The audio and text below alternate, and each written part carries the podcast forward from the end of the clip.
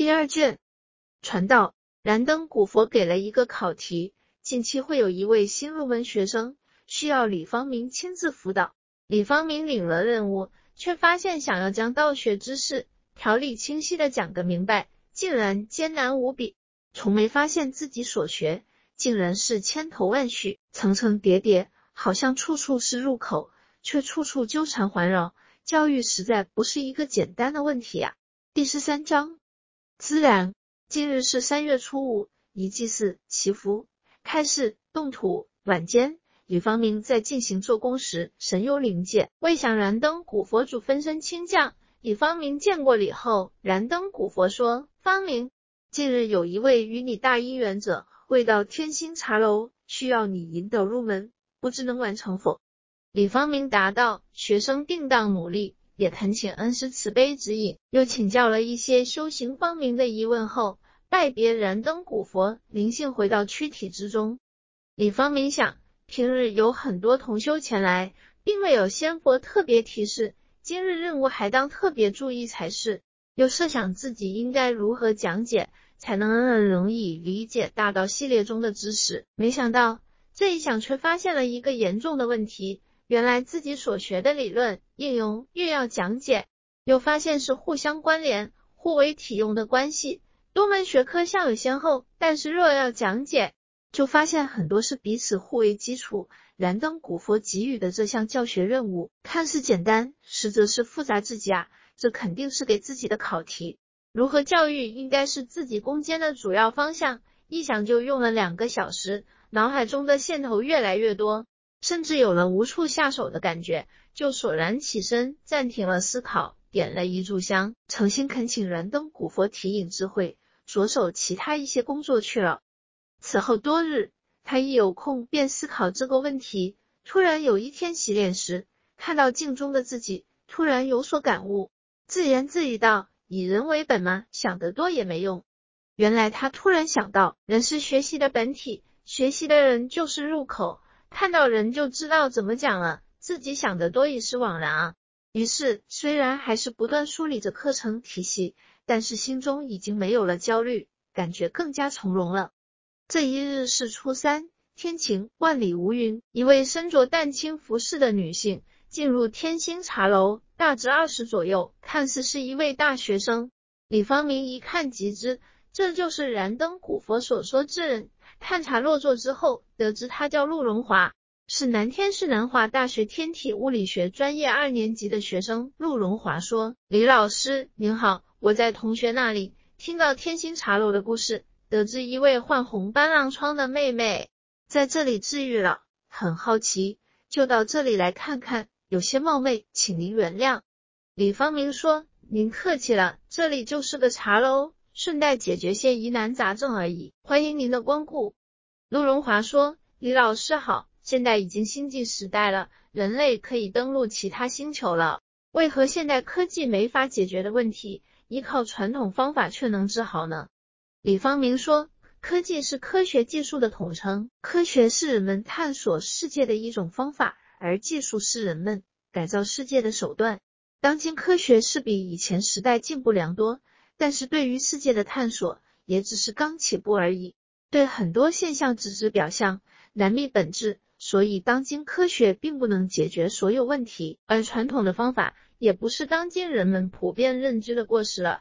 其实传统方法对事物本质的认知，对外境问题的处理，是和科学一样的原理，可以说各有所长，能解决一些科学无法解决的问题，其实也很正常。陆荣华很诧异，在普遍信奉科技的社会中，很少听到如此观念。又问道：“科学不是已经替代传统了吗？”李方明说：“科学是一门学问，也是一种方法，但是还是无法取代所有传统学科。例如，古代就对天体运行、宇宙星际有详细阐述，现代科学近一二百年才有一些较为详细论述，不是吗？”陆荣华对古代东西方的天文知识了解甚多，听此就有了一些共鸣，觉得和李方明聊天还有些意思。此时他喝了一口茶，很喜欢这杯高山乌龙的清淡香气，于是放松情绪，继续自己的求知之旅。陆荣华一正容色，问道：“李老师，我很想知道红斑狼疮是如何治好的，您可否详细说明一下？若不方便就算了。”李方明说：“从方法上说比较简单，就是叩问神佛，通过技改治好的。若从原理上讲，就比较麻烦了，因为涉及的概念和过程就比较多，而且很多是传统理论，不知师姐是否有兴趣了解？”陆荣华为何叫做师姐？我想听听原因。李方明说：“天心茶楼这里，大家是以仙佛为师，共同学习，所以以师兄师姐为称。若有心，您称我一声师兄即可。治病原理的话，我们从人生是要说起吧。”陆荣华从善如流：“好的，李师兄。”李方明微笑道：“人生存于世间，彼此通过食物链、食物链、通货链串联在一起。”是为人生三要。此外，还有一条隐含的因缘链，主导着人与人之间无形的联系，合称人生四要。李方明停顿了一下，看到陆荣华在认真倾听，便接着说：“前三条比较容易理解，我就不细说了。对于隐含的因缘链，正是红斑狼疮形成的原因。人与人之间的交互，双方行为会产生影响彼此，一方对一方若是形成伤害。”当时若没有妥善处理的话，就会导致不良后果累积，在日后再次相遇时，就会再做报偿。人体由身躯和灵体组成，死后并非一了百了，自由一生所做的功过跟随。经过冥府对账之后，若不能完消，往往都要等待机缘再做偿还。此红斑狼疮正是源于前世怨债，今世遭逢讨报时，体现于当下，而对其的治愈。是赵渊方诚心忏悔，回向给善德冤亲功德，通过仙佛拨转，圆满偿还完消往昔怨债后，才得以治愈康复的。其中种种缘由，目前科学还无法明证。日后若科学技术发展，能彰显宿命神通的功用，也是可以知道其中原委的。李方明讲到此处，停顿了一下，陆荣华像是在细细品味其中意涵，过了一会才说：“李师兄。”这些道理我以前从未听过，但是却感觉到事实就是如此，真是奇怪。我对您所说的跟仙佛学习也很感兴趣，不知可否和您一起学习呢？李方明说：“当然可以。”李方明举起茶杯，与陆荣华碰了一下，说：“师姐既然想学习，那我先介绍一下所学的内容，您看如何？”